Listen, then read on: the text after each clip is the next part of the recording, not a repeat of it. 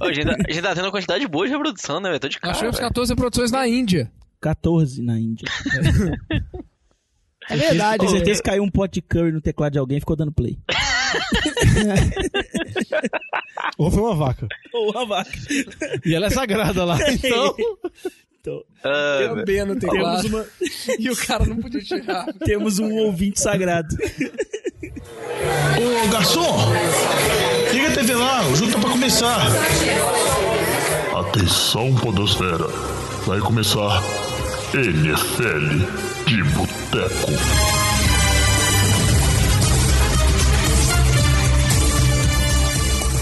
Bem-vindos a mais um NFL de Boteco, seu podcast preferido sobre futebol americano.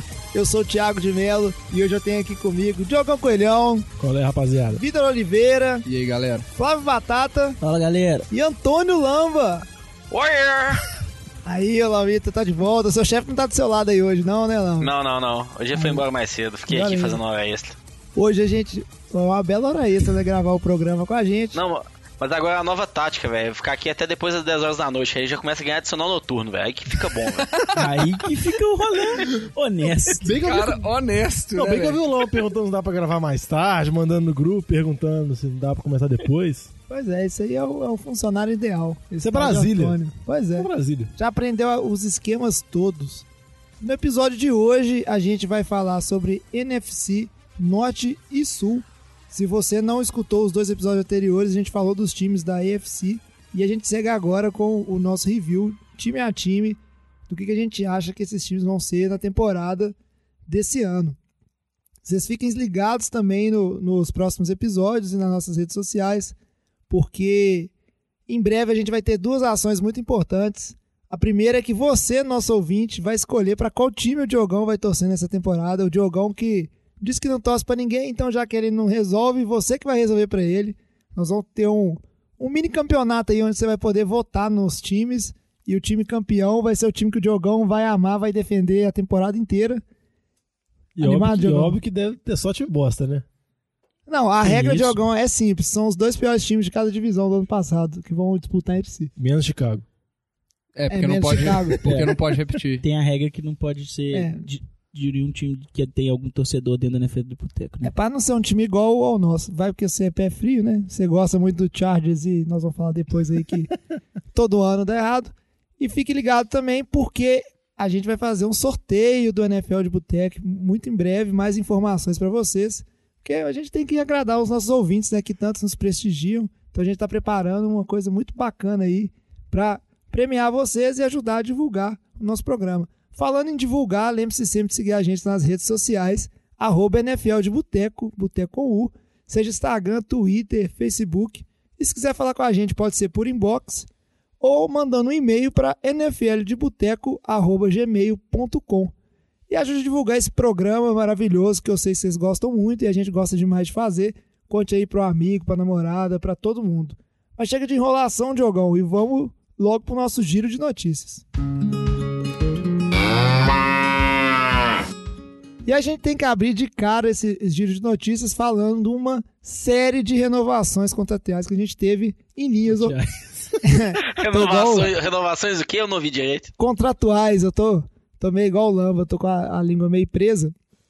Mas a gente, Toma. viu, a gente viu vários times, vários times renovando com os seus jogadores de linha ofensiva, o que parece ser uma tendência, já que a, a posição ela é uma posição carente, né? A gente não tá tendo tantos jogadores chegando no, no draft e muitos times precisando de melhorar essa linha, então ninguém tá querendo deixar escapar. Contratos até gordos, né, Diogão? São contratos bem altos. As que mais chamaram a atenção foi o Taylor, Taylor, Taylor Lewan dos, dos Titans, que agora é o jogador de linha mais bem pago da liga.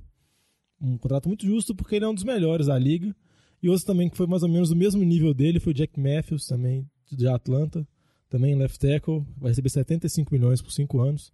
Acho que o de Atlanta vale até ressaltar que eles renovaram com o Matt Ryan e renovaram agora com um jogador que protege vamos dizer assim, o blind spot do Matt Ryan, que geralmente é o que o pessoal tenta na NFL seguir, ter um bom QB e ter uma linha ofensiva bem considerável. É, até comentamos na semana passada que era a prioridade de Atlanta é, naquela novela do novela rápida do Julio Jones, a minissérie, né?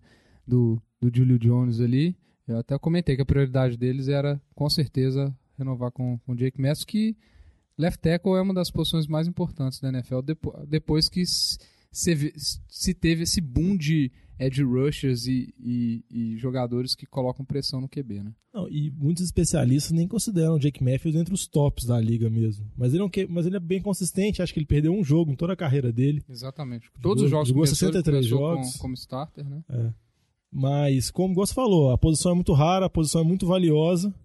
Aí teve que ser pago um valor que é semelhante ao valor pago pelo Taylor Luan, que já é considerado um dos melhores mesmo, que foi 80 milhões, 5 anos, no caso do jogador dos Titans. É, estão recebendo igual o nível de wide receiver tá recebendo nessa temporada, né? É, e eu acho que isso também é muita influência, da, vamos dizer assim, o tanto que Dallas chamou a atenção nos últimos anos, tendo uma linha muito forte, pagando muito bem os jogadores de linha dele e mostrando que isso é uma base para manter o time lá no alto. A gente vê como isso faz diferença. Eu acho que na NFL também a posição oposta ela sempre conta muito, né? Então, como vocês bem falaram aí, como a gente tem linhas defensivas é, destruindo e recebendo cada vez melhor, a tendência é que você tenha uma demanda por linha ofensiva e que eh, os bons sejam bem pagos também. Seguindo em frente, a gente tem que Ah, não, falar. só outro cara aqui que eu esqueci de falar. Então João, lá, perdão. Diogão. Foi o Dwayne Brown, left tackle que foi trocado de Houston para Seattle na temporada passada.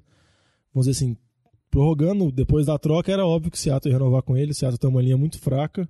Ele já chegou como sendo o principal jogador de linha e renovou por três Fraca anos. é bondade sua, Diogão. Ah, tem que ser justo, né, jovem? Se Coitado. o Russell Wilson não fosse móvel com os pezinhos, ele já não estaria jogando na NFL mais. Ah, provavelmente. Agora ele enfrenta o Rams duas vezes com Donald e o Sul. É... Precisa ser bem imóvel mesmo. Mas só pra falar, Acho- 36 milhões, três anos. Até na linha que vocês estão falando mesmo, acho que a posição do left tackle é a mais importante na linha ofensiva. Se a gente pega dos 15 jogadores de OL mais bem pagos, né? 12 são left tackles, os outros 3 são guards. Então é a principal posição. E desde que o Nate Solder, né, saiu do Patriots nessa ah, temporada agora, foi pro Giants, né? Ele setou esse mercado em cima, né? Com um salário de 15 milhões e meio anuais. E o Taylor Lewan, que gosto de falar, foi o que superou ele, o Jake Mattis ainda ficando um pouco abaixo. Mas é o que a gente fala todo ano, né? A cada ano os contratos vão aumentando, vão sendo mais valorizados, né? Porque é o como o mercado NFL funciona, né? O salário cap aumenta todo ano e com isso os jogadores conseguem ter mais barganha também para negociar contratos mais altos. Pois é. E falando em contratos mais altos, a gente tem que comentar aqui o novo contrato do Stefan Diggs, wide receiver do Vikings. O que, que você tá fazendo esse dedinho pra O mim? o Lama Ah, te é. deu, hein? O não, é, o cara é treinado, né? O Lamba é, o Lamba Isso aí é é o quase melhor- um host. É o melhor membro do podcast que grava à distância, é o Lamba, com certeza. Mas Stefan Diggs, um contrato muito popudo que foi reportado aí. Pode chegar ao máximo de 81 milhões, nisso aí 40 milhões garantidos. Em Contrato- garantias. Em garantias, né? Que tem Que essas diferenças agora. Não E faz. a extensão para cinco anos, né? De contrato. E aí o Vikings, mais uma vez, mostrando a sua intenção de, de renovar com as suas peças chaves nesse time para manter a janela de Super Bowl cada vez é, mais larga, mais aberta para pescar um troféuzinho Lombardi aí nos próximos anos, quem sabe até nesse. É, principalmente aproveitando a- o contrato do Kirk Cousins nos próximos três anos. Eles, eles renovaram também com o Daniel Hunter e agora renovaram com o Diggs. Eles têm um time muito forte, vai manter esse time muito forte pelo- pelos, pelos próximos anos. Principalmente, eles devem tentar pelos três anos do Cousins e, se der certo, tentar manter ainda, porque o time é jovem em algumas posições. Acho que até em relação a isso, eles conseguiram, acho que um preço muito bom se a gente considerar os outros receivers que assinaram o contrato esse ano, né? A gente fala Sammy Watkins, Jarvis Landry, que tem um pouco de dúvida em relação a eles assinaram contratos com um valor anual superior ao do Stephon Diggs, né? É, com, Então, com acho que- todo respeito, o Diggs é mais receiver que o Landry. Sério mesmo. Exatamente. Então, o Diggs tem também um pouco de histórico ali de algumas lesões, mas é coisa bem pontual, né? Nada muito significativo. Então, acho que pelo que ele demonstrou nos últimos anos, jogando com o Sam Bradford, Casey Keenum, tipo assim, em nenhum momento foi um quarterback, vamos falar assim, de elite ainda, né? Então, acho que foi um bom valor ali que o Vikings conseguiu. Alfinetou de graça. Ô? Lama, você não perde a oportunidade de dar uma cutucada aqui, Não, né? dá uma cutucada não, aqui, larga isso, velho. Sério mesmo, velho. Aí você tá virando perseguição, cara. O cara tá de boa lá em Denver. É, Ninguém tá falando de Denver aqui. A AFC foi nos programas Já acabou, passados. cara. Mas é isso aí. Como nem tudo na NFL são flores, a gente tem que falar também das lesões. A gente vê- tivemos notícias de lesões um tanto quanto sérias, né? Principalmente afetando o time do Chargers. Que aí eu vou É, o chamar o, pântano profundo que ele o tinha. Diogão. Sério porque Eu acho que quem tá gorando o Chargers tem que ser você, Diogão, porque Não, não, não tem base. Não Toda temporada você fala que os caras têm zica que vai dar errado e aí dá errado. Não, porque eu acho que o negócio é o seguinte: eu acho que eles já eram zicados quando eles eram em San Diego. Mas aí eles saíram e foram pra Los Angeles. Acho que toda a torcida ficou em San Diego, foi muito contra eles, aí todo mundo zicou ele mais ainda. Porque olha a explicação. Porque o Jason Verrett, que era um dos bons corners que eu elogiei no programa passado, que estaria retornando, tudo bem que a chance de lesão dele é bem considerável, uma vez que esse é o quinto ano da liga dele. E ele teve um ano só que ele conseguiu jogar os 16 jogos, que ele até foi, foi ao pro. Mas uma lesão séria, uma lesão no teste de condicionamento físico. Um negócio completamente absurdo. Acho que ele rompeu o Aquiles, que é, vamos dizer assim, é o que eles estão achando, e está praticamente fora da temporada. E hoje também saiu a notícia do outro corner dele, Trevor Williams, que saiu, que lesionou no treino, não sabe ainda a gravidade da lesão, mas para ver que a macumba no time continua. É, pois é, e nossa, a gente tem que comentar também a lesão que a gente teve aí, no caso são duas lesões também no time do Panthers. Uma delas foi do, do cornerback, o Ross Crockel. Você Tá fala- fora da temporada já. fora Já da tá temporada, fora, quebrou quebrou a a perna, né, uma lesão bem mais grave. E a gente teve a lesão do, do right tackle também, o Daryl Williams, que aí é uma lesão que se espera cinco semanas mais ou menos fora, foi uma lesão no joelho. É, a galera tinha, tinha, vamos dizer assim, a primeira impressão foi que ele tinha rompido os ligamentos, que ele fora da temporada, mas notícia boa é que só teve umas 5, 6 semanas. É, a NFL não tem, tem essas coisas, né? Ah, não rompeu o ligamento não, só deslocou o joelho, deu uma trincada na patela, ó, foi sussa. É. Não, e, o- e o negócio dele que foi o azar, que ele jogou muito bem na temporada passada, e esse era o último ano de contrato dele, e ele sofre essa lesão aí. É uma das coisas que acaba justificando muitas vezes jogador no último ano de contrato fazer holdout, segurar pra aparecer no training camp, forçar algum tipo de renovação, porque o cara fica muito à mercê dessas lesões. Você vê que um treino bobo assim, o cara quase ficou fora da temporada. É, o detalhe do, da lesão do, do Crocker, do corner, é que ele era. Ele estava mais cotado para ser o, o segundo corner do time. Ele veio do, do Giants, teve uma boa temporada ano passado.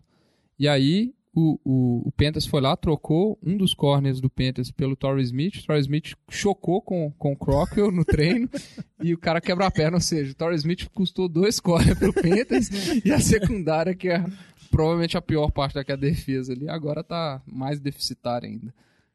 Pois é, azar dos Panthers, mais pra frente no programa a gente vai falar um pouquinho deles, mas agora a gente começa o nosso review dos times da NFC pela NFC Norte. E seguindo aquela ordem de sempre que a gente tem feito todo o programa, a gente vai do- dos times melhores colocados para os piores. E a gente começa a NFC, é, a NFC Norte pelo time sensação da temporada passada nessa divisão, que foi o Minnesota Vikings, inclusive com o mito Case Keenum, por mais que o Lamba concorde ou não, Lamba não vale é, alfinetar o Case Keenum, que nem nos Vikings ele tá mais. Quem puxa pra gente o Vikings hoje é o Vitinho. Não, eu vou, vou seguir minha coerência aqui, né? Diferente de alguns membros do podcast que não tem muita coerência nas coisas que fala. É, eu, eu acho que o. Galera que o- hoje destilando veneno. eu- Esse eu- alfinete foi de BH a Brasília rapidinho. De- Deixa ele. Eu, eu acho que o Vikings teve uma, uma das melhores. o jovem tá passando mal ali, até apoiando na parede depois dessa. Eu acho que o Vikings teve uma das melhores off-season nessa temporada. É, ele foi o vencedor porque ele levou o, o, o, Kirk Cousins, que pra mim é um QB melhor que esse Kino, tá, Lamba? Então pode ficar tranquilo aí. É, e assim. é coerente, mas não fala absurdos. Exatamente. não, pode, não pode extrapolar aqui também, né? É, e o, e o, o Vikings teve um- uma off-season que eles, eles não perderam jogadores de grande impacto, né?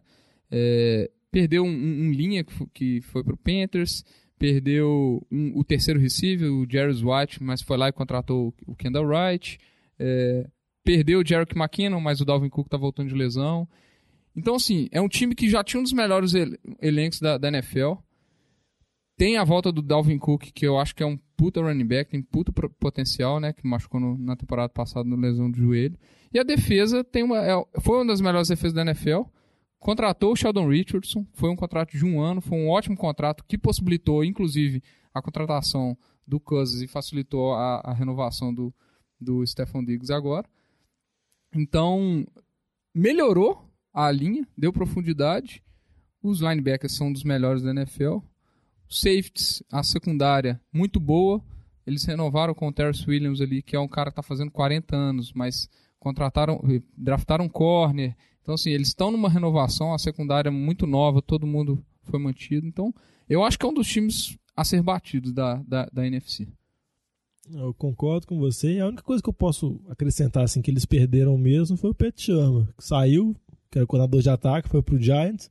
Mas compensações até, até trouxeram um dos caras, vamos dizer assim, que eram mais bem falados no mercado, que era o, O John DeFilippo, John DeFilippo, que que era era- o, o técnico de, de QBs do Eagles, né? Esse foi assim, uma- dizem que é uma ótima substituição, né? Vamos, vamos ver agora. E no início dos training camps, o pessoal tá falando muito bem do Dalvin Cook. As, as notícias são todas muito boas, que ele dá 100%, que ele tá se movimentando muito bem, que tá lembrando ele do ano passado. Então parece que O Dalvin, o Dalvin Cook, que a, a gente fala muito do Deshaun Watson em Houston, que foi poucos jogos, mas estava colocando números impressionantes. O Dalvin Cook também estava colocando números absurdos para um running back calouro, que se não fosse a lesão e ele continuasse o ritmo, com certeza ele seria forte candidato a, a ser um, um rookie ofensivo do ano e disputar junto com o Camara. Agora, a off-season dos Vikings, eu acho que a gente só não pode dar o troféu de melhor off-season para eles, porque eles tinham que fazer muito pouco mesmo, que era garantir o, o, o QB starter lá, a peça principal que é faltava muito no, pouco, mas é uma coisa no bem complicada. mas né? é uma das coisas principais, né, Diogão? Porque a gente vê aí repetidamente, normalmente os times que estão entre os top 5, top 10, o que eles têm em comum, a maioria deles, é ter uma posição de QB bem resolvida lá. Você já tem seu QB de franquia e você vai seguir com ele. Então fizeram para casa tipo, direitinho. Janela de Super Bowl tá abertíssima aí. Forte candidato a, a disputar numa divisão complicadíssima, né? Além de que Eu só- eu também o, o, o QB que eles foram atrás dele também foi uma disputa louca, né? Foi uma negada, todo mundo querendo pagar alto pra ele, muita gente querendo o Kirk Cousins, então assim, é, não foi não só uma, uma briga pelo QB, mas uma briga difícil também. Eu acho que na linha que vocês estão falando, né, já tem toda uma das melhores defesas da liga, tem bons receivers, bom running back, bom tarém. Então, assim, ficou fácil de convencer ele. Eu acho que assim, eles conseguiram um ótimo preço. Você pensar que o Cousins é 28 milhões ao ano, o Case Keenum que estava lá está sendo 18 milhões ao ano para Denver. Então, assim, é 10 milhões de diferença, uma diferença bem pequena para a diferença do nível dos jogadores. Eu acho que o único ponto de ressalva aí é a linha ofensiva. Tiveram muitos questionamentos ano passado para a linha ofensiva de, dos Vikings. Ela acabou se acertando, jogando bem, mas ainda assim não são peças muito confiáveis. Então acho que se o que pode falhar nessa, nessa, nesse time aí é a linha ofensiva. E se ela não funcionar bem novamente esse ano, acho que é o que poderia complicar, mas eu acho que é bem difícil, porque o resto do time tá muito bem encaixado. É só para complementar a questão do, do Kirk Cousins, o último QB que o, Vikings desde 96 teve dois QBs que ultrapassaram a marca de 4 mil jardas e 25 TDs, que foram Brett Favre e Dante Culpepper. E o, o Kirk Cousins já alcançou, alcançou essa marca nos últimos três anos dele. Ou seja, é um- uma melhoria evidente no, no jogo aéreo de Minnesota. Então, assim, eu acho que não tem nenhum ponto além da linha ofensiva que você pode falar assim, é, é aí que o time vai, vai se quebrar. Eu acho que é um time bem, bem competitivo. Não, e que maravilha, né? O time se livrou de três QBs, os três que vão começar jogos esse ano, provavelmente. O menos provável é o Bridgewater, mas ainda tem chance dele jogar um joguinho lá pelos Jets. Ou e trocar. ainda arrumou um melhor Ou ser ainda. trocado, né? É, palmas pro Vikings. Agora, seguindo em frente, a gente tem que falar do Detroit Lions. Detroit Lions que foi um dos nossos times candidatos à Croácia na temporada 2018. O Lions, Jogão, que sempre parece que vai chegar, mas no final nunca chega. O que, que você acha que vai ser da temporada do Lions desse ano? Ah, acho que eles sempre vão conseguir aquelas 7, 8, 9 vitórias deles, que eles ficam sambando aí, deve ter uns, uns 20 anos, né? Mais ou menos assim. Desde que eles foram 0-16. Acho que o Lions sempre mais ou menos fica nesse nível aí. Eles tiveram até uma off-season bem calma. Eles não trouxeram tantos jogadores assim, eles reporam algumas perdas que eles tiveram. As principais contratações foram relacionadas ao jogo terrestre, que eles trouxeram o Legarrette Blount e também draftaram Karen Johnson na segunda rodada. E o principal foi a troca de head coach, que saiu o Jim Cadwell, que é um, que é um, um treinador tem um certo nome na liga, mas ele é, vamos dizer assim, ranqueado como treinador médio, e fizeram uma aposta no Matt Patricia, que era o coordenador de defesa dos últimos anos dos Patriots, que é a expectativa deles de conseguir melhorar uma defesa que sempre foi uma defesa mediana na liga. Sempre teve, se você olhar os números da defesa, sempre teve entre lá 15 a 25, nunca foi uma defesa espetacular e nunca foi também uma das piores defesas da liga. Sempre foi defesa mediana. O Lions é um time muito mediano, na verdade. Se você parar pra analisar eles, só o jogo terrestre deles nos últimos anos, que é um- uma coisa bem triste, bem deprimente, que até eles tentaram melhorar. Com a contratação dos running backs e também draftando um, um guard no, no draft.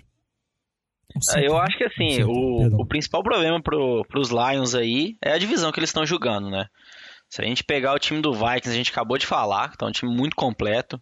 A gente vai falando na sequência do time do Packers, a gente sabe que tem um ataque por conta do Aaron Rodgers absurdo. O time de Chicago tá em renovação, mas tá na crescente. Então, assim, eles estão numa divisão hoje bem complicada. Então, eu acho que eles são muito o terceiro time dessa divisão ali, atrás do, do Vikings e do Packers também. Eu acho que o maior problema é também o jogo corrido, né? Qual que foi o último running back que chegou a mais de mil jardas nesse time? Foi o Red Bush em 2013. Então, assim, tirando o Red Bush nessa temporada que foi por. Ele fez 1.006 jardas, que foi, vamos dizer, na conta. Eles não tiveram nenhum running back de destaque, né? É o que o Diogão comentou. Pegaram o Blount, pegaram um calor também no draft. Então, eles estão tentando renovar essa posição porque sempre tá ficando nas costas do Stafford. E Não. eu acho que, assim, só ele não consegue levar. Eu acho que precisa de um jogo corrido para ajudar um pouco. A defesa tem anos de altos e baixos. Então acho que assim, o que tá faltando em time é jogo corrido pra dar um apoio pra ele, porque hoje você joga contra o time do Detroit, você sabe, é só no passe. Não, até que o jogo corrido dele, entre aspas, na temporada passada, eram uns passos curtos pro Golden Tate. Era basicamente esse que era, vamos dizer assim, um jogo corrido dele, as jogadas garantidas pra conseguir 3, 4 jardas, assim, que geralmente um time faz correndo, eram essas jogadas, porque a aposta que o, que o, que o Lions fez no Abdullah, que eles até draftaram consideravelmente bem cedo, e até é uma história legal, porque parece que o Abdullah estava praticamente tudo acertado, que o Cardinals ia draftar o Abdullah e o, Lions pegou ele um pouco antes. Aí o Cardinals acabou draftando na rodada seguinte o David Johnson, e dá pra ver a diferença de carreiras entre eles. E também de situações do time. Mas a aposta que eles fizeram no Abdullah foi uma aposta que até agora se mostrou muito falha. O Abdullah vive convivendo com lesões. E até rola um boato que o Abdullah pode ser cortado mesmo, que é uma coisa que até assim, assusta muito pelo nível que ele chegou na liga, pelo nome que ele chegou na liga, pelo menos. É, seria um, um grande bust se ele fosse trocado. Cortado. É, cortado. Acho que trocar, ninguém vai oferecer nada por ele. Mas eu, a- eu acho difícil ele ser é, cortado, Diogão, porque a não ser que se ele não esteja saudável assim para começar a temporada, porque os outros running backs disponíveis no, no time do Lions também não são Ah, mas é, o, é a nada aposta do menino, né? Eu acho que o Eu grande que a- trunfo do, do Lions nessa temporada é que eles trouxeram o homem que sempre está onde as coisas acontecem, que é o, o Le Carreta aí, o Legarrete Bond. Que o cara, onde ele tá, tem playoffs. Ultimamente mas- tem Super Bowl, inclusive. Então ele é um cara Mas- que ele atrai grandes feitos. Mas até A nessa linha, velho, é, é um, um dos jogadores que eu não sei se vai ficar no roster final do time, é o Blount. Eu não duvido nada que ele seja cortado antes do início da temporada, velho. Eu não sei. Eles, porque- eles assinaram um contrato de apenas um ano com ele, não é garantido. Então, assim, eles podem muito bem cortar ele. Eu acho que é um jogador que pode acabar sendo cortado aí. Até poderia assinar contra o time aí, ter um valor como reserva, mas não duvido que ele seja cortado. É, porque eles têm o Blount, tem o Karrion Johnson, tem o Theo Riddick, que é o running back de terceira descidas dele, tem o Abdullah. Provavelmente não vai, só, não vai ficar todo mundo. Alguém vai sair, né? Eu, eu tenho dúvida porque o, o, o, jo- o jogo de goal line do, do Lions na temporada passada foi muito deficitário. Eles confia, teve, teve jogo que eles tiveram que confiar em Zack Zinner pra, pra meter TD. Então, É, entre, entre o Blount e o eu, Theory, eu não sei. ta- talvez a estratégia seja só usar ele de goal line. eu Não, mas- concordo que vai depender do, do, do, do como que o calor vai, vai entrar. Gente, quanto, quanto Super Bowl o Blount ganhou? Não, Nos últimos dois não, anos. mas a pergunta que eu te faço é a seguinte. Não, sou sério, quantos Não, Super Bowl ele ganhou nos dois. últimos dois anos? dois, Dois. Ele é um amuleto da sorte, cara. Você então, você dele. então, jovem, você acha que o Detroit vai ganhar o tava em Super Bowl? Com o Blount. Então ele, vai, então ele vai ser cortado e vai pra um time que ganhar o Super. Bowl. Chicago, quer dizer, Não, não, Batata. Não, ba- não, não, Batata não. não. Sem exageros, Batatinha, sem, exageros. Ele pode estar com o Patriots pela vigésima quinta vez na carreira. Mas a gente, continuando aqui a nossa NFC Norte, a gente tem que falar deles, o time dos Packers. Impressionante, né? Como é que, mesmo dando tudo errado na temporada passada, a gente ainda chegou no final da temporada falando de chances de playoffs. Quem vai falar de Packers pra gente hoje? Ué, Batatinha, você vai falar do rival? Isso é pra Vou. alfinetar ou vamos ver se, o tanto que você sabe ser imparcial? É dor no cotovelo. Não. É porque, na verdade, se você for parar pra pensar, é um dos times que eu mais sei sobre tirando o Bears, porque é contra que a gente mais joga. E pistola. E, a, e apanha toda, toda E vez. apanha. Não, não toda não, porque a primeira vez que eu assisti o Bears virou. A, pri- a primeira vez, lá em 1999. Shhh, Deixa quieto. Aí, o Aaron Rodgers voltando, obviamente, vai trazer, né, a, o- até os cabelinhos de braço, todos os torcedores do Packers até arrepia quando escuta essa notícia, porque é o que o time precisa para continuar sendo vitorioso, igual sempre foi. E eles trouxeram boas peças, né, de, o Jimmy Graham, vindo de Seattle, Mercedes Lewis, vindo de Jacksonville, né, então você tem um, um end excelente de passe, um end excelente de corrida, de bloqueio de corrida, né? O que está, inclusive, sendo um, um dos, dos pontos comentados, que é a tentativa de melhorar o jogo corrido para aliviar um pouco o Aaron Rodgers e, e dar mais, mais opções do ataque, né? Trouxeram também o Wilkerson, do, do Jets, né? Para melhorar a linha, linha defensiva, que ano passado não foi horrível, mas também não foi boa o suficiente. Né?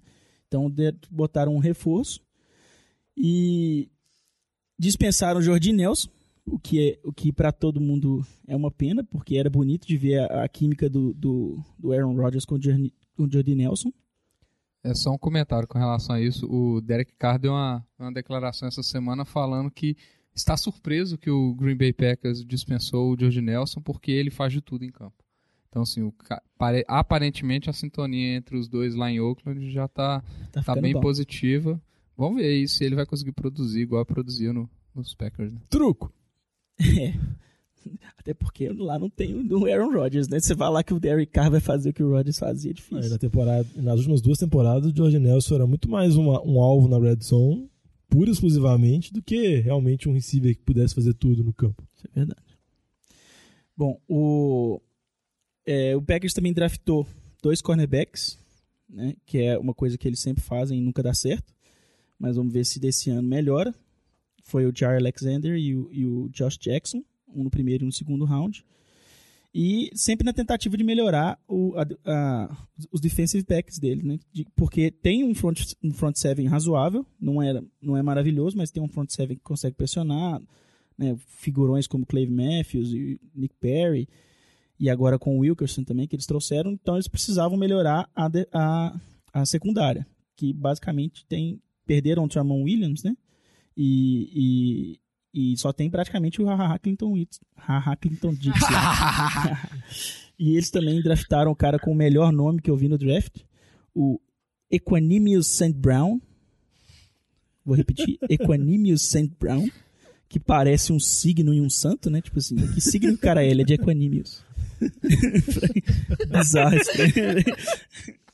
Força nominal, E- né? Isso chama força nominal, Batata. Isso, exatamente. Força nominal. Depois do Haha Clinton Dixon. É, exatamente. Não, dá pra ver nitidamente que o Packers se preocupa muito com, Com- força nominal deles. Eu achei bom demais. E Ah, trouxeram também o, o, o novo defensive coordinator, né? O Mike Pettine. Eu acho que o maior problema aí da, do Packers é essa secundária, né? Ano passado eles tentaram fazer uma renovação da secundária, tiveram dois calores ano passado, o Josh Jones safety, o Kevin King e o corner. Acabou não dando muito certo. Aí esse ano buscaram mais novos jogadores para secundária no começo do draft, né? Então, assim, tem uma inexperiência nessa secundária que hoje em dia a gente sabe na NFL que se a secundária não funciona é fatal, né? Sua defesa não vai funcionar, né? Não vai segurar o tempo suficiente pro pass rush chegar no quarterback. Acho que do ponto de vista do ataque é isso, é o que vocês falam, o Batata falou, velho. O Rodgers voltou, o time vai ir pros playoffs, assim.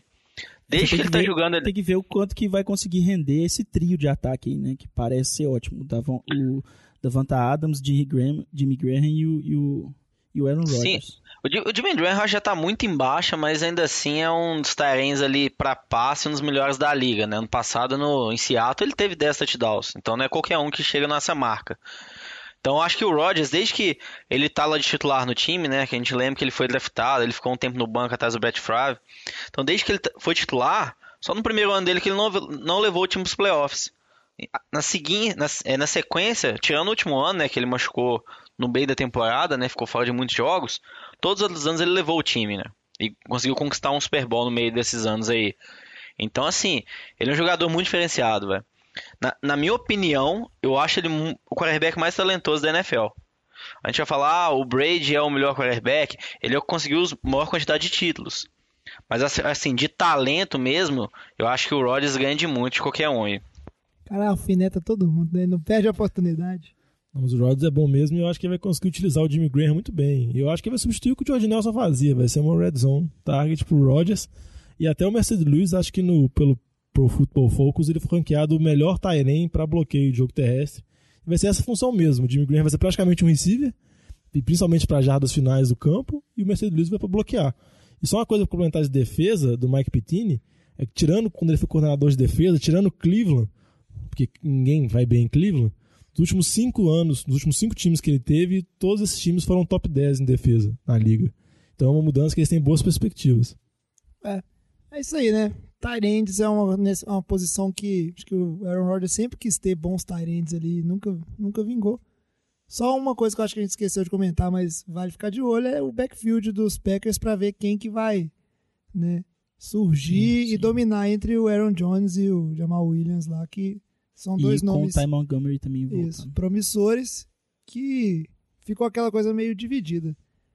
Para fechar aqui a NFC Norte, o Lamba vai falar pra gente do Chicago Bears. Vamos ver o tanto que esse menino é crítico. Botatinha, sem ficar magoado depois que eu falar, viu? Prometo que não vou falar muito mal do seu time, não. Você lembra tanto que o Luiz te, te, gritou, né? Eu vou gritar mais que ele. O Batata é... pode editar a sua voz se quiser. Ele pode gritar do programa e fora do programa. Eu posso colocar você falando bem do Bears o tempo todo. Não, mas acho que brincadeiras à parte, acho que Chicago está em reconstrução, né? Pelo que a gente está vendo. Então, tendo algumas comparações com, com o Rams do ano passado, né? Falando, ah, será que Chicago vai ser o novo Rams? Que vai conseguir dar um salto? Eu acho que essa comparação é um pouco incorreta, porque quando a gente fala do time do Rams, a defesa é muito boa, quando a gente pensa no jogo corrido, o Jordan Howard, running back de Chicago, é bom, mas o Todd Gurley é bem melhor. E eu acho também que quando a gente compara, a, a principal justificativa para essa mudança, né, é o técnico que está entrando, né? O Chama que veio, entrou em Rams, arrumou o time, um ataque ótimo, e o Matt Nagy entrando agora em Chicago. Mas eu acho que a principal diferença é que no Rams, junto com o Sean McVay, foi o Wade Phillips, né? Que a gente sabe que é um dos melhores coordenadores defensivos da NFL. Então eu acho que em Chicago, o Vic Fangio, que é o coordenador defensivo, está lá há muitos anos. Eu não sei se vai ter essa mesma resposta e também o Chama que veio, eu acho que mostrou ser superior, não sei se o Matt Nagy consegue ser no mesmo nível. Eu acho que o principal ponto de dúvida de Chicago para esse ano é o Trubisky, né? Será que o Trubisky vai conseguir evoluir? Ano passado ele teve um ano muito ruim. O, a gente compara com o Jared Goff também foi um ano muito ruim, mas eu acho que tem essa possibilidade dele subir porque quê? Esse ano ele tem receivers, né? Aí os receivers para esse ano pegaram o Allen Robinson na free agent, pegaram o Taylor Gabriel na free agent, pegaram o Clay Burton na free agent. Então assim, eles estão pagando muito dinheiro para três jogadores que eles querem arrumar esse corpo de receiver porque os running backs já são bons, a defesa está em reconstrução. Então acho que assim, tem as armas esse ano pro Trubisky fazer um ano melhor, mas eu não sei se vai conseguir repetir esse feito do Rams ano passado ainda. Acho que Principalmente a gente fala nessa divisão tão difícil, né? De tantos times bons que a gente falou agora. Então acho que Chicago esse ano aí talvez aí ganhe na casa aí de 5, 6 jogos, mas acho que pro futuro tá mostrando ser promissor pelo como o time está se arrumando. Que isso, mano? Você acha que o Chicago vai repetir o ano passado? Que ano passado foi 5-11. Não, mas uma coisa, não, tem 5 11 diferentes, né? 5 ah, 11 promissores e 5 11 decadentes. Pelo menos um que chega ali. Pô. Não, mas o negócio que o Luan falou do Rams, eu concordo, porque acho que nem o torcedor mais otimista do Rams, acho que nem o Shane McVay esperava uma melhora tão grande um ano pro outro. É. Foi tipo assim, as coisas se acertaram muito rápido ali, o time assimilou muito o ataque, o Shane McVay foi uma surpresa para muita gente, mesmo acho que pros caras do Rams mesmo, o tanto que ele conseguiu inovar no ataque. Então eu acho que eles têm as perspectivas de ser tipo o novo Rams, mas eu acho que tem que ir com o pé mais no chão, assim mesmo. Mas eu acho que essa hype é mais na mídia mesmo pelas coincidências entre eles, treinadores novatos, mentes novas ofensivas, QB novo, cercado por boas armas, mas... É, essa questão das novas armas aí, só para ter uma ideia, o melhor receiver de Chicago do ano passado foi o que saiu e foi pro Vikings para ser o terceiro receiver do Vikings. Então, assim, é, é é uma melhora de qualquer forma, é, é difícil piorar disso. Agora, eu concordo também que não dá para esperar o, o, Chicago fazendo nada perto do que o Rams fez, até pela divisão. Não tem como você comparar a divisão que o, o Chicago é, tá indo ali para ser o quarto da divisão, possivelmente, com a divisão que o, que o Rams jogava, que tinha Arizona, que de cara perdeu o, o David Johnson, Johnson, depois o Carson Palmer. depois o Carson Palmer e, e o São Francisco que estava sem o, o, o Garoppolo entrou no, no final da temporada, né? Tava jogando sem QB lá, praticamente. Então, eu acho co- complicado comparar o potencial desses dois times só pela divisão que eles estão que eles estão enquadrados. Eu acho que só um ponto de atenção aí, Camargo, é o linebacker, né, que Chicago pegou esse ano, na primeira rodada do draft, Rockan Smith, é o único jogador da primeira rodada que ainda não assinou contrato. Então, assim, a gente pensar que o draft aconteceu o quê? Foi lá em abril, maio, né? Então, assim, há tanto tempo ainda não assinou contrato. A gente sabe o preço de, que- de jogador calor do draft já é tabelado. Então acaba tendo algumas divergências quanto qual o valor vai ser garantido, algumas condições, alguns termos do contrato. Então, assim, acho que é só um destaque, porque ele era uma das esperanças para renovar esse grupo de linebackers do time e ainda está sem contrato e com isso não está treinando ainda em conjunto com o time. Não, parece que o que tá pegando nessa assinatura de contrato dele são algumas cláusulas Chicago que colocaram no contrato de recibo de punições, por alguns lances de jogo, assim, faltas, algumas punições pela nova regra de capacete. Parece que isso que tá pegando no contrato, porque isso geralmente não é colocado em contrato, Chicago tá tentando colocar no contrato calor. É isso aí. De toda forma, independente do da divisão difícil, de ser um time ainda em reconstrução, do que aconteceu com o Rams não ser uma coisa que é, é tão comum, a gente tem que admitir aqui que o torcedor de Chicago tem motivos para estar animado com o time como Ânimo, não, tem, batatinha! não tem faz muitos anos, porque realmente está promissor Não tem e tantos anos também, não. A volta de Jay Cutler, batatinha! Felicidade! Nossa. o time que o time de Chicago realmente fez muita coisa para tentar é, dar condições desse time melhorar, principalmente no ataque, né? e principalmente cercar o, o seu QB calor aí de talento. Não, e a defesa é uma boa defesa. É uma não, não é uma defesa defesa ruim, é uma defesa até jovem Tá até. faltando, tá faltando profundidade em, linebacker, em linebacker, né? Os caras não assinam Quando- com calor? Quando o Danny Aí falta profundidade. É, Os caras draftam o cara, cara- e o cara não pode treinar. foda. Não, eu admito, isso é triste. Pois é. Aí a, a gente, para fechar aqui, vamos fazer só aquele nosso giro rapidinho aqui dessa NFC Norte. Quem vocês acham que ganham? E se vocês acham que algum time aí vai pro playoff através de wildcard? Ah, eu, eu acho que entre Green Bay e Minnesota é tipo uma moeda. Acho muito complicado. Mas eu ainda aposto no Aaron Rodgers. Acho que o Aaron Rodgers ganha e Minnesota vai com o wildcard. Eu vou, eu vou ser o contrário, seu Diogão, mas foi na moeda. Você vai aqui. Detroit e Chicago? não, eu vou Minnesota ganhando e o Packers de wildcard. Nessa divisão não tem como não ter white card, né? Ah, Mas. depende, se você achar que Chicago pode crescer muito e Detroit pode ser muito bom, eles podem, dependendo, se matar tudo ali entre eles. Não, mas Chicago e Detroit eu, eu vejo se matando, mas Green Bay e Vikings não. Vou matar Os dois eles. vão. Os dois vão. Que é só, tem que saber quem que vai de primeiro e quem vai de, de wildcard. Mas eu acho que, Não, que vai o Vikings de, de- vai ganhar a divisão e Green Bay de wildcard. Eu acho que Green Bay ganha a divisão e o Vikings vai em segundo, como wildcard. E você, jovem? Ah, eu, eu acredito que quem tem que quem ganhar é sempre o melhor time e é inegável que o melhor time dessa divisão são os Vikings. Apesar que é aquela Por um segundo eu coisa, achei que ele mandou Chicago, velho. eu também, cara. apesar que é aquela coisa que a gente nunca pode é, negar o Aaron Rodgers, porque eu queria muito falar que não, o Green Bay não vai nem para os playoffs. Só que a gente viu que bastou ele voltar per- um pouco perto né, da, da data ali possível, que o time continuou tendo chances claras de, de se classificar ali. Mas aí num jogo perdido acabou não indo para frente, vamos observar. Mas acho que Green Bay fatura um wildcardzinho. Certo, o que fica é a torcida de todo mundo aí pra que no- quando os dois times jogarem entre si, o Aaron Rodgers não machuque de novo, né? Porque foi exatamente contra o Vikings que ele quebrou a clavícula no ano passado. Nunca, nunca é bom perder o Aaron Rodgers. Não, mas a torcida de Green Bay pode ficar tranquila, caso ele machuque, não é mais o Brett Huntley. Ah, agora deixou um Vou Kaiser. deixar um Kaiser agora, Agora reserva sim. dele, Rodgers. Ah, agora vai. Sim, galera. Agora vai. mas Agora foi tem o- backup. Ah, pior que o Brett Huntley não é. É, Sério mas é, que é uma, é uma movimentação do, dos Packers que a gente tem que. É, Não, eu- acho uma movimentação interessante isso, porque, porque- pegou um cara, um QB que foi draftado na segunda rodada, então ele tem um certo valor, ele tem 22 anos só. E julgar ele pela temporada que ele fez em Cleveland, naquela desgraça completa, É sacanagem. é. É, Fora e que eles você tomou- passaram um corner ainda, que é o que é a posição do time que estava mais deficitário, um corner novo também, que É. foi, foi pra Cleveland. É, e aquela coisa, pelo menos você toma uma reação rápida, né? A hora que você vê que seu QB de backup ele, ele não Correndo. corresponde, tenta arrumar outro, porque você, você não quer ficar fora dos playoffs só porque o seu backup é muito ruim. Você quer fazer igual o Eagles e ganhar, né? Um Super Bowl com o seu QB backup. Mas chega de NFC Norte e a gente parte agora para falar da NFC Sul.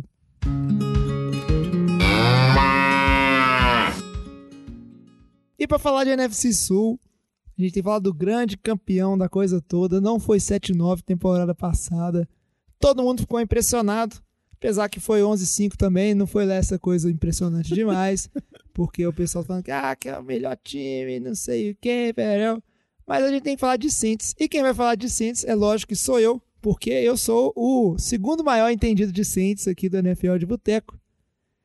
E o Saints teve uma das off-seasons mais medíocres que a gente viu. Destilando veneno. No, não, nos últimos tempos. Lama já levantou o dedinho e falou O que Saints- o programa que vem ele fala de São Francisco, viu? Ele já pediu. Pode falar, meu time só tem coisa boa pra ser dita. Vou O- descascar o Garápolo. Só tem Aguarde. esperança. Mas vamos focar em Saints aqui. Mas é inegável, Lan, você depois vai querer arrumar os seus argumentos ali. Mas o fato que é, depois de ter uma, uma off-season surpreendente, principalmente por conta do draft na temporada passada, apesar que, como muitos dizem, o Diogão, inclusive, foi um pouco de sorte, porque, na verdade, todos os jogadores que o Saints queria pegar, outros times pegaram, então não foi um trabalho bem feito. Nesse ano que o Saints pôde fazer o trabalho como ele queria, foi uma pataquada danada. O Saints que trocou ali da 27ª posição para 14ª no draft. Todo mundo achando que será que vão selecionar o Lamar Jackson? Porque o Saints ele renovou com o Drew Brees um contrato de dois anos, completamente garantido. Então garantiu o Drew Brees aí por mais duas temporadas. O Brees que a gente sabe que tem 39 anos e tem que tomar cuidado em achar que todo QB vai ser igual o Brady, que não a velhice não vai atingir. A gente vai observar muito de perto o Drew Brees nessa temporada, né? Como é que se vai continuar em alto nível ou se ele vai sentir um pouco a idade já. Mas foram pegar o Davenport, em vez de pegar um, um QB, a continuidade, que é sinal claro que o Saints está no modo vencer agora. O que eu acho, Lamba, é que seu time tem que tomar muito cuidado com esse modo vencer agora, porque o ano passado do Saints foi uma combinação de circunstâncias muito especiais e de calouros, vamos dizer assim, é, que deram muito certo, que não, a gente não pode garantir que Alvin Kamara, o Letmore, o Williams, eles vão ter anos é, tão impressionantes quanto a primeira temporada deles. Talvez tenham, talvez não tenham. E o calendário do Saints, até por jogar na NFC, é um calendário bem difícil, bem complicado. E o Saints que ainda começa o ano com o Mark Ingram suspenso quatro jogos. Então é uma temporada que numa divisão difícil ela pode muito bem desandar. E eu quero saber, Lamba, por que o Saints não vai ficar 7-9 nessa temporada? Véi, primeiro, igual você falou, Marshawn Letmore, Alvin Kamara no passado, tiveram temporadas ótimas. Que- por que, que eles pegariam? Eu acho que não tem motivo.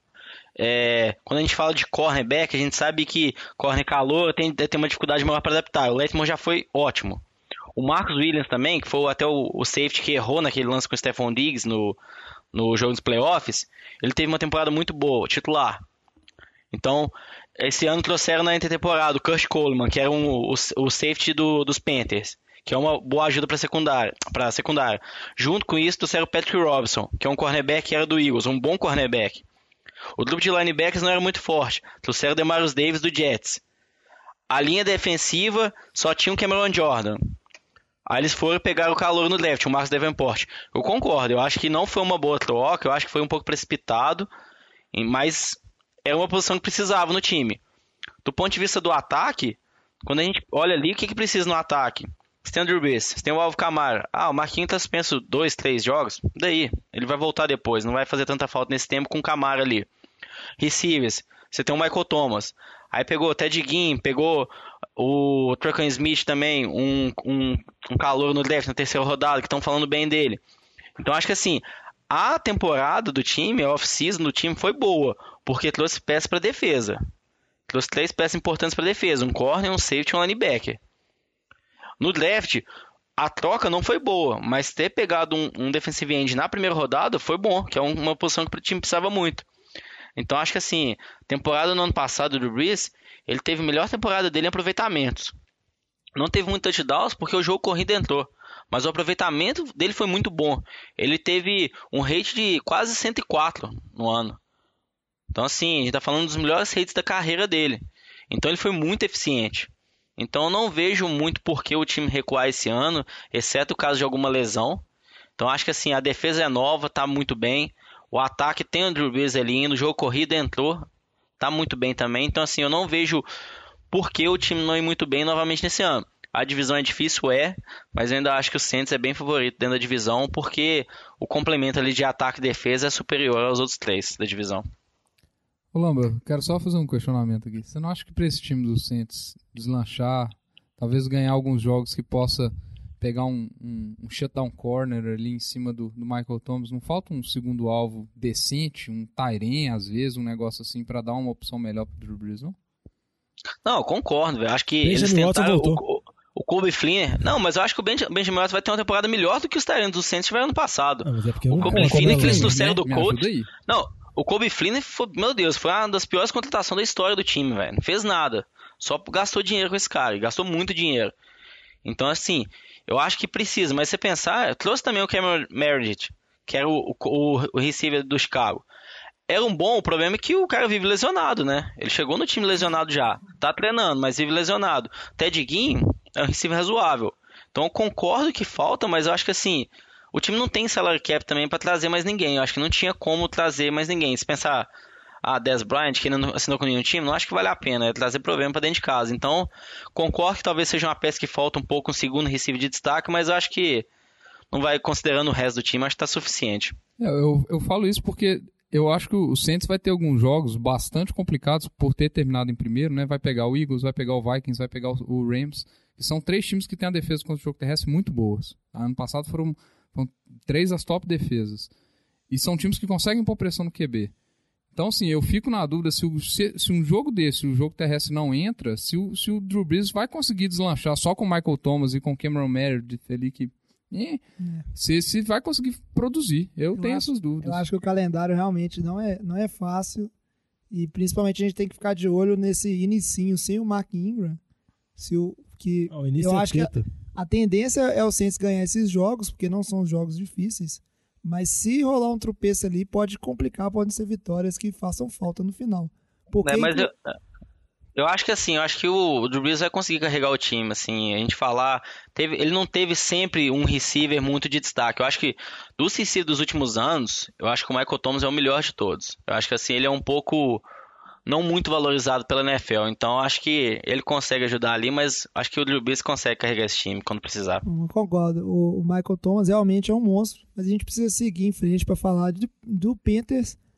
Carolina Panthers, que inclusive temporada passada fez 11-5 também, então a gente vê que 11-5 não é uma coisa tão tão especial assim. Tem largo sim, você é. para de bater no Saints. é um negócio mediano, mas tô brincando, vou bater no Saints mais não. O Panthers que além de trocar de dono, fez várias coisas essa temporada aí que o Vitinho vai contar pra gente. Não, eu vou adiantar pra você o que vai ser a temporada do Panthers essa temporada. Essa temporada. Vai ser uma bosta. Porque você olha o histórico de temporadas do Panthers, assim, é uma temporada boa, uma temporada ruim, uma temporada boa, uma temporada ruim. Então, se a temporada passada foi boa, essa temporada vai ser ruim. Simples assim. Estatística, história tá aí pra provar. Mas falando, falando sério agora, a oficina do, do, do Panthers teve muita movimentação, teve, mas assim, pouca coisa de impacto que eu acho que vai fazer o, o, time subir de patamar, assim. Eu acho que o time ainda vai ficar na dependência se o Cam Newton vai ter atuações extraordinárias ou não. Porque você olha, você olha a melhor movimentação da, da, da, da, da off-season do Panthers, na verdade, foi a última, que foi no pós-free agent que eles foram lá e pegaram o CJ Anderson. Então só isso aí já mostra que foi uma, uma, uma, uma off-season meio esquisita. E que eu acho que sim, foi uma boa contratação. Que vai fazer, acho que vai encaixar bem no, no jogo ali com, com o, o Christian McCaffrey. É, eles foram ali para tentar melhorar, dar mais armas pro, pro Cam Newton. Então eles foram lá, pegaram dois receivers, Torrey Smith e o, e o Bird, que são duas armas de, de, de, long, de longa distância, né? Só, só fazem rota longa, basicamente. É, pegaram o DJ Moore no, no, no draft. Então, assim, estão tentando dar armas pro, pro Cam Newton, mas eu acho eu tenho dúvida se são jogadores com tanto potencial assim, igual igual igual estão falando. Pegaram um Tyrant também, que eu acho que os dias do, do Greg Olsen estão meio contados, a idade está chegando. Então acho que ele precisa ter uma, uma substituição. Agora, na defesa, eles estão colocando mais gente ali na, na linha.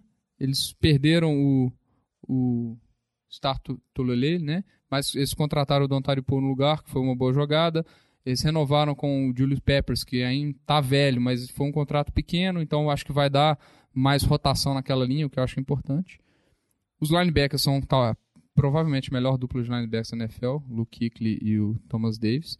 Agora a secundária já era fraca, perdeu o Kurt Coleman pro Saints, que nós já falamos, perdeu o, o Broswell, que quebrou a perna lá. Então, assim, eu acho que é, que é um grande ponto de interrogação a secundária e a linha ofensiva, que eu acho que foi a grande perda de, da, deles na, na off-season. Perdeu o Andrew Norwell, que era o left tackle, contratou uns três OL ali para ver quem que vai brigar na posição. Eu acho que não vai conseguir substituir a altura. Então acho que os dois pontos são bem críticos para o Panthers e a gente está vendo que são pontos críticos na NFL. OL e secundária. Eu acho que não, eu acho que não vai ser dominante igual ano passado. Eu acho que o principal ponto aí, acho que quando a gente fala também de ah, não teve uma boa temporada que não conseguiu contratar ninguém. O time não tem salary cap, eles não têm onde colocar, não tem como contratar nenhum jogador, eles não têm mais espaço. Então, assim, na linha que você comentou, o Paul foi o principal jogador que eles contrataram. Mas tirando ele, eles não tinham mais o que contratar, o que gastar com o jogador. Então acho que isso daí também limita. Isso daí pode falar, ah, é falha de fazer contrato ruim com outros jogadores, tudo mais, gastar o dinheiro errado, mas eles não tinham como fazer nenhuma mudança esse ano. Eu acho que a principal mudança que pode ter no time é a contratação do North Turner, né? É o novo coordenador ofensivo que está chegando aí. A gente viu que o Mike Shula com o Ken Newton, igual o Vitinho falou, né? É um ano bom, ano ruim, um ano bom, ano ruim. Era muita inconsistência. Então a gente vê esse ano aí como que vai ser a adaptação do Ken Newton, um novo coordenador ofensivo que estava uns anos aí afastado da NFL, né? O último ano ele foi coordenador do Vikings lá em 2016. E assim, quando ele foi coordenador do Vikings ali de 2014 a 2016, em nenhum ano teve muito destaque não. Então a gente tem que ver como que vai ser esse ano, se ele vai se adaptar bem ou não essa sintonia no Off-Turner e Ken Newton, se o time vai novamente uma temporada ruim, porque na última já foi boa, igual o Vitinho falou. É, pois é, eu fico curioso para ver se com o CJ Anderson aí, finalmente o powerback vai deixar de ser o Ken Newton. A gente torce aí para que ele não tenha que resolver tudo. Vamos ficar de olho nessa temporada do Panthers, que é igual o Vitinho falou, é sempre uma incógnita, não tem como prever porque é um time capaz de ganhar os jogos mais difíceis e passar umas vergonhas danadas, igual foi a vitória por 6 a 3 em é, cima do 49ers na temporada passada. Né? O Cam Newton tem potencial para ser MVP, como ele já, já foi, e ele tem potencial para um dos piores, um dos piores QBs, da, liga. da liga. Ele, todo mundo sabe que o aproveitamento dele de passe não é bom. Então, assim, eu acho que tudo vai depender de como que vai ser a temporada dele.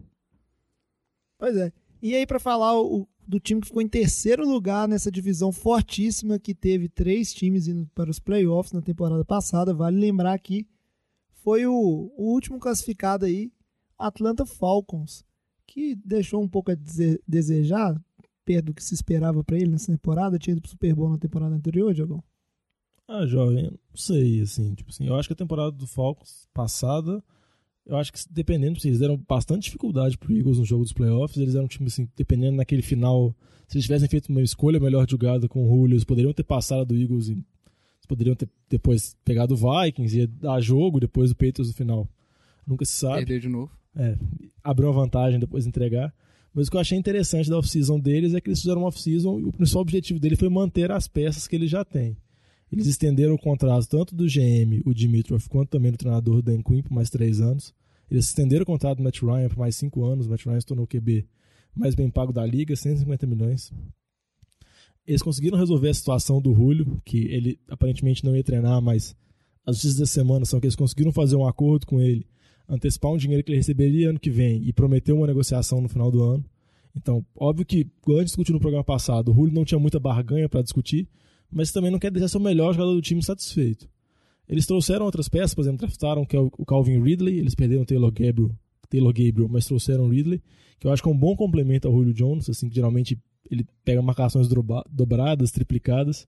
Eu acho que tem outro receiver com um certo potencial pode trazer o desenvolvimento nesse ataque.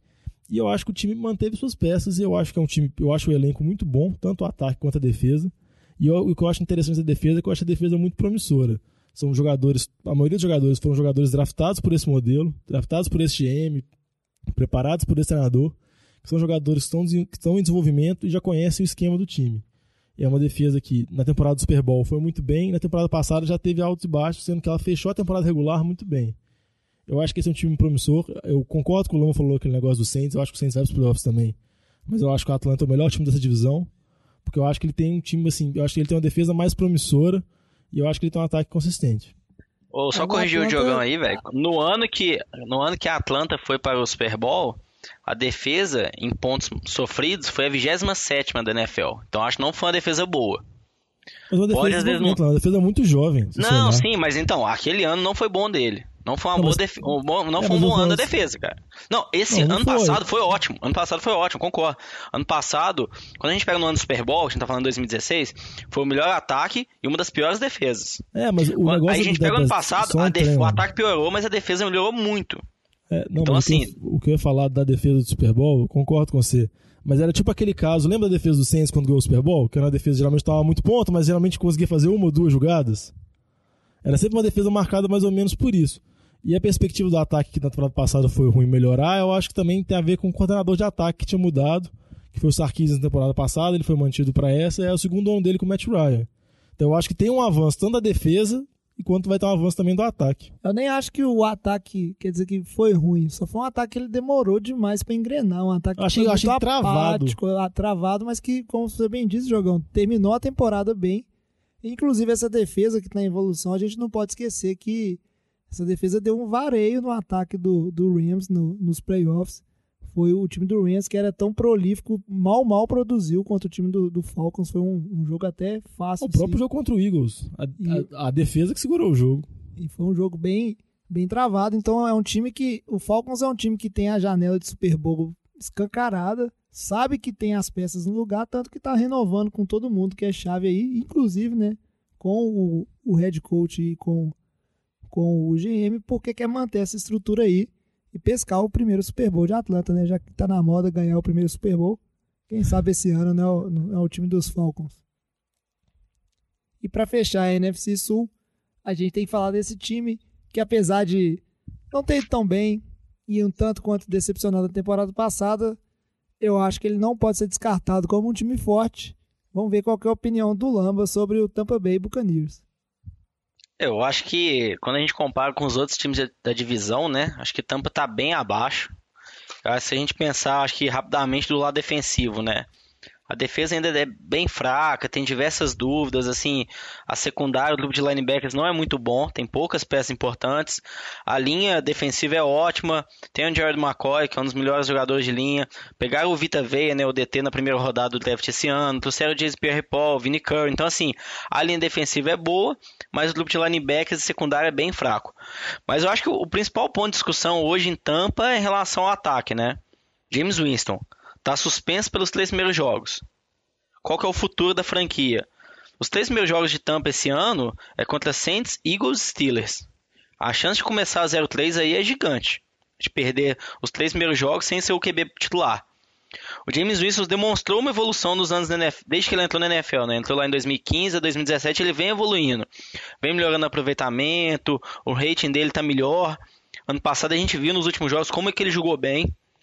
Então, assim, esses problemas extra-campo que talvez possam impactar ele, né?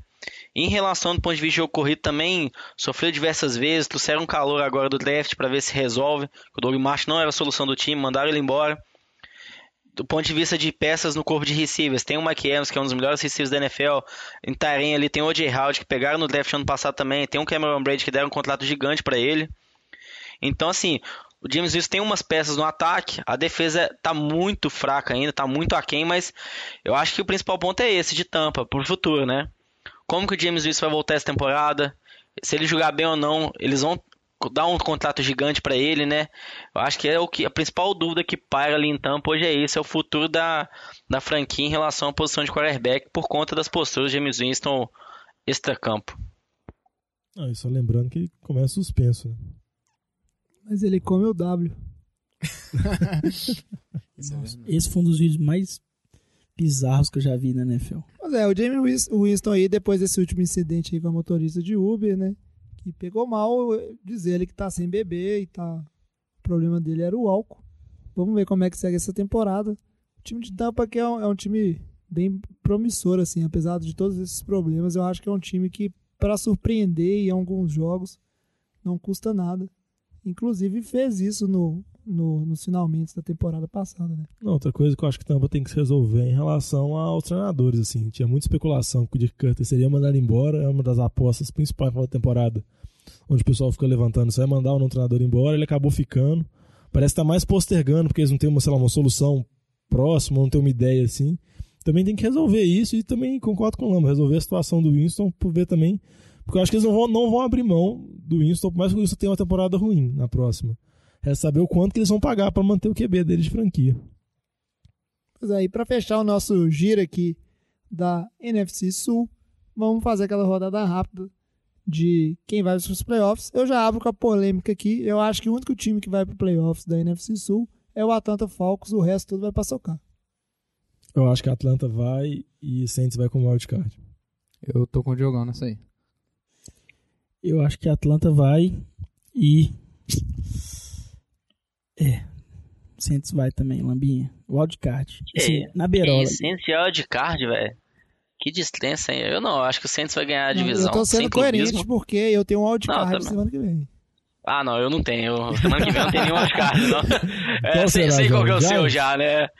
Mas pra mim vai, vai o Saints e eu acho que como segundo aí também vai o time da Atlanta. Pois é, a di- a divisão, pelo visto, costuma promi- promissora, né? Continua promissora. A gente, pelo. Mas ninguém tá pondo fé no Panthers nessa temporada. Porque o Vitinho já provou matematicamente, Matematicamente. por números aqui, estatística, que somos todos engenheiros, jovem. É verdade. A, a prova tá aí, incontestável. Daqui a três meses, quando o Panthers estiver surpreendendo, a gente muda a prova. O importante é, é falar, não é estar certo. Até lá, os ouvintes às vezes já até esqueceram esse monte de coisa que a gente fala aqui. Então vamos seguir para o encerramento do nosso programa, nosso papo de boteco, e fechar o episódio de hoje.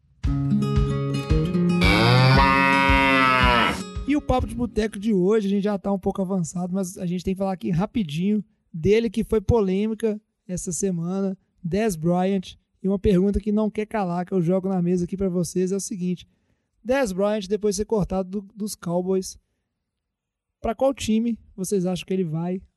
Tá demorando um pouco, não, pro, pro Bryant ser contratado? Não, acho que tá demorando mais que todo mundo imaginava. Só pra contextualizar, parece que o Dez Bryant, na sexta-feira, assim, à noite, não sei se ele tava em casa, assim, tinha tomado umas, mas ele aparentemente ficou bem, bem pistola no, no Twitter, depois de uma declaração do filho do Jerry Jones. Parece até que a declaração foi meio deturpada, porque não falou necessariamente só dele, que falou que o Dak Prescott teria mais liberdade, tudo falou dele e do Jason Witten, mas parece que ele ficou sabendo só da parte dele. Aí ele saiu atacando vários ex-companheiros de time, vários ex-jogadores. Falou que o Shang Li ele considerava como um amigo, chamou até de Sneak Lee, que era um, uma serpente falava muito por trás dele. E eu acho que quando o Dess saiu de Dallas, acho que ele esperava assinar com algum time bem rápido, mas ele sempre teve as notícias falando que ele quer assinar com algum time contender. Ele quer assinar com algum time bom. Parece que ele já teve proposta de tanto de Buffalo quanto de Baltimore. Baltimore parece até que chegou a ser proposta mesmo oficial. Ele recusou as duas. Só que eu acho também que agora não tem muito time. Entendeu? Agora, time assim, pra ele poder assinar, não tem tanto. Eu acho que a melhor opção mesmo é ele esperar um pouco, porque tá acontecendo várias lesões e continua acontecendo cada dia, pra ele ter uma perspectiva melhor e conseguir ter algum time que ele consiga, caso ele queira realmente ir pra um contender, tem que abrir alguma janela pra ele de oportunidade. É, só Eu lembrando, acho que ale- é, além do, do Dez Bryant ter. tá falando demais na, na- nessa off-season, sem Xingou time, muito no Twitter. tá xingando muito no Twitter. Temporada passada dele foi bem medíocre. Ele teve muitos drops. é, na, na internet, você vê o- os comentários de notícias, sei o que, ele, ele tá virando é, até piada pela quantidade de, de, de drop que ele teve. Então, assim, a temporada dele não foi nada espetacular pra ele, tipo, só, só se pesar no histórico dele pra querer escolher o time que ele vai. Acho que não, ele, ele, tá, ele tá indo na linha errada. Eu acho que ele tem que se provar antes de querer falar assim, ah, vou escolher o time. Eu acho que se ele for pra algum time, ele vai assinar um contrato ali de risco, um ano, pra ele conseguir se provar. Eu, saber, é difícil fa- falar que time que vai querer ele nesse Porque, momento. porque, inclusive, a situação dele está se prolong- prolongando de uma forma que muito provavelmente ele vai virar aquele cara para suprir uma necessidade que vier de uma lesão ou de algum roster que tiver com dificuldades com o time de recebedores. Porque se fosse para alguém contratar ele, eu acho que já contrataria agora para ele participar do training camp e ter um entrosamento ali com o playbook, com o resto do time. Tá ficando um pouco tarde demais para ele entrar antes da temporada começar. Já teve até uma declaração do Terrell Owens, né? Um dos maiores, dizer, receivers da história, famoso também por algumas polêmicas, que suportando o Dez Bryant em relação a isso, ah, quando eu jogava em Dallas também a, o final não foi muito bom, eles me mandaram embora de forma inesperada e tudo mais. Só que ele também critica o Dez Bryant falando que, ah, quando o Terrell Owens jogava, ele jogava muito bem nos últimos anos dele em Dallas. Então foi, foi algo inesperado. Mas o Dez Bryant, na Vitinho falou, vinha jogando muito mal, né? Então ele não estava merecendo receber aquele valor ali. Até Tereus até comenta, até um ponto que o Diogão falou que o Dez Bryant teve uma proposta do Ravens logo no começo, só que ele acabou rejeitando, aí o Ravens foi assinou com diversos outros receivers e ele ficou sem vaga. Então assim, ele acabou se atrapalhando um pouco, porque ele ficou muito na linha, ah, eu queria jogar pelo Giants, queria jogar no isso, queria jogar dentro da divisão como se fosse uma revanche, né? E acabou ficando sem emprego. Eu acho que hoje, quando a gente olha na NFL, a gente vê um dos times que mais precisa de receiver é o Dallas. Só que assim, não existe possibilidade de Dallas trazer de volta na minha cabeça. Mas é um dos times que, na minha visão, um dos que mais precisaria de receiver hoje é Dallas. Não, e com relação às especulações, falam especulações de possíveis times para ele, falam de Cleveland com relação ao, ao negócio de Josh Gordon. Caso Josh Gordon não vá jogar a temporada, Cleveland é uma especulação. Outro também é Pittsburgh, mas é mais porque falam que tem um lobby muito grande do Antônio Brown para levar o Dez Bryant para lá. Mas até nesse- interesse mesmo de É, Pittsburgh. não. Mas até isso daí já teve uma declaração formal do time de Pittsburgh falando que não tem interesse nenhum. Então, assim, É. só pra evitarem essas. Porque o Antônio Brown fez um tweet e tal, mas já, o time de Pittsburgh já cortou essa ideia. Eu, eu acho que o que o Des Bryant tá tentando é igual eu falei antes. Ele tá esperando alguma lesão, tá na mesma expectativa de Adrian Peterson. Alguma lesão de algum jogador assim pra ver se surge algum contrato de um ano, surge alguma chance pra ele. Pois é, fica aí a expectativa de ver aonde o 10 vai jogar esse ano. Se jogar em algum lugar. Ou agora a gente precisa encerrar. Você provavelmente é, que está nos ouvindo aí, esse episódio sai no dia 2, quinta-feira. Então é dia de primeiro jogo da Precision, Ravens e Bears. Ravens e Bears, batatinha aí. A gente vai ver se o Bears tá melhor ou não. Ah, na pré-temporada não, né? É, a gente vai ver um drive de. Trubisky. É. Assim, quatro descidas e. Drives é tomar- melhor ou não? E nós, já vamos, e nós já vamos tomar várias conclusões precipitadas, porque é assim que funciona. Mas pelo menos está de volta. Futebol americano já tem um pouquinho para ver aí na televisão. É, a gente vai encerrando por aqui. Esperamos que vocês tenham gostado, gostado do programa. Semana que vem a gente faz o programa de fechamento dessa, dessa parte de avaliação das equipes, falando da NFC Leste e Oeste. Né? E fiquem de olho aí nas nossas redes sociais, porque vem coisa boa por aí Quais são as redes sociais, jovem? arroba NFL de Boteco, Boteco com U, seja Instagram, Twitter, Facebook. E se quiser entrar em contato com a gente, nfldeboteco, arroba gmail.com. Obrigado pelas informações. De nada. Mais alguma coisa? Mais algum recado? Não, não, você já atendeu minha solicitação. Então é isso aí, esperamos que vocês tenham gostado e até semana que vem. Valeu! Valeu. Tchau. Vision he did see it fucking rocking all the time. He wrote a tasty jam and all the planets did align. Oh, the dragon's balls were blazing as I stepped into his cave. Then I sliced his fucking cockles with a long and shiny blade.